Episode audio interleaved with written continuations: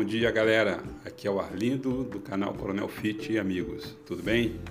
Dando continuidade nos nossos episódios sobre atividade física, hoje eu quero falar sobre o C2020.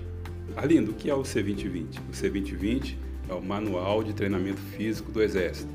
Como eu falei anteriormente, eu sou formado em Educação Física pelo, pela Escola de Educação Física do Exército do Rio de Janeiro.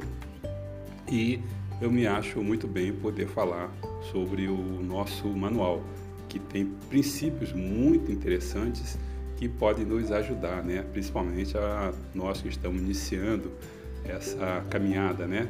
em ter né, uma, uma um, desenvolver um hábito em corrida, tá ok? Então vamos lá, me acompanha.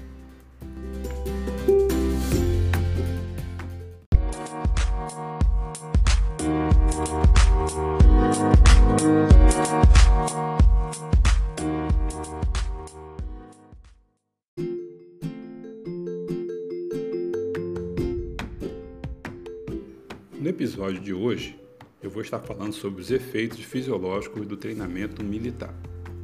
Eu vou estar seguindo aqui o manual e de repente eu posso falar algum termo que você não entenda, são termos militares, mas volta isso aí para o nosso dia a dia, tá ok? Então vamos aos efeitos fisiológicos do treinamento físico militar. O treinamento regular e orientado provoca naturalmente diversas diversas adaptações no funcionamento do organismo humano. Essas adaptações trazem benefícios para a saúde e propiciam condições para a eficiência do desempenho físico.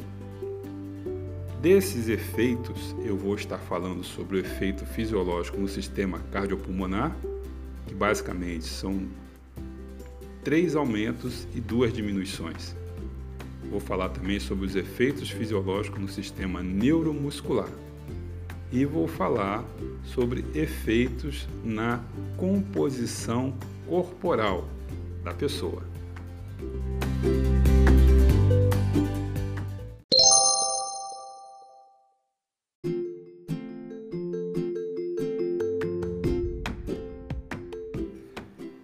Efeitos fisiológicos no sistema cardiopulmonar. Primeiro, aumento das cavidades e da espessura do músculo cardíaco, com consequente lançamento no organismo de maior quantidade de sangue após cada contração, ou seja, volume de ejeção. Segundo, a diminuição da frequência cardíaca, permitindo ao coração trabalhar menos, porém mantendo a mesma eficiência devido ao aumento do volume de ejeção.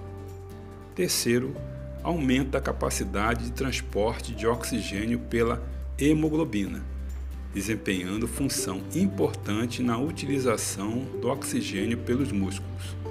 Quarto, diminuição da pressão arterial devido à menor resistência dos vasos à passagem do sangue.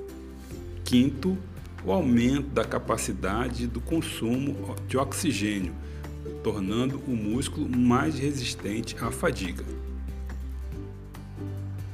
Efeitos fisiológicos no sistema neuromuscular. Primeiro, aumento da massa muscular, tornando o músculo capaz de produzir mais força. Segundo, aumento das amplitudes articulares, em consequência do treinamento de flexibilidade, acarretando maior extensibilidade dos músculos, dos tendões e dos ligamentos.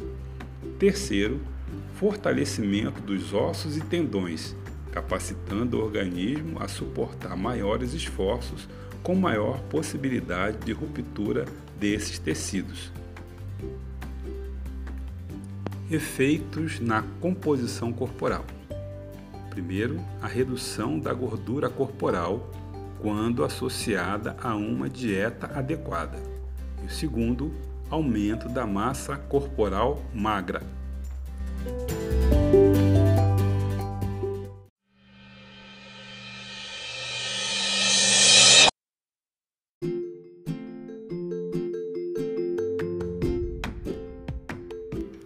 Bom, terminamos por aqui esse nosso episódio.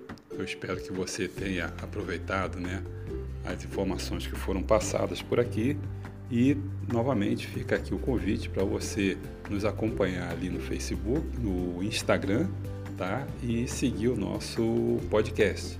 Indique também para as pessoas que você conhece. E espero contar com você nas próximas, nos próximos episódios. Um grande abraço para você.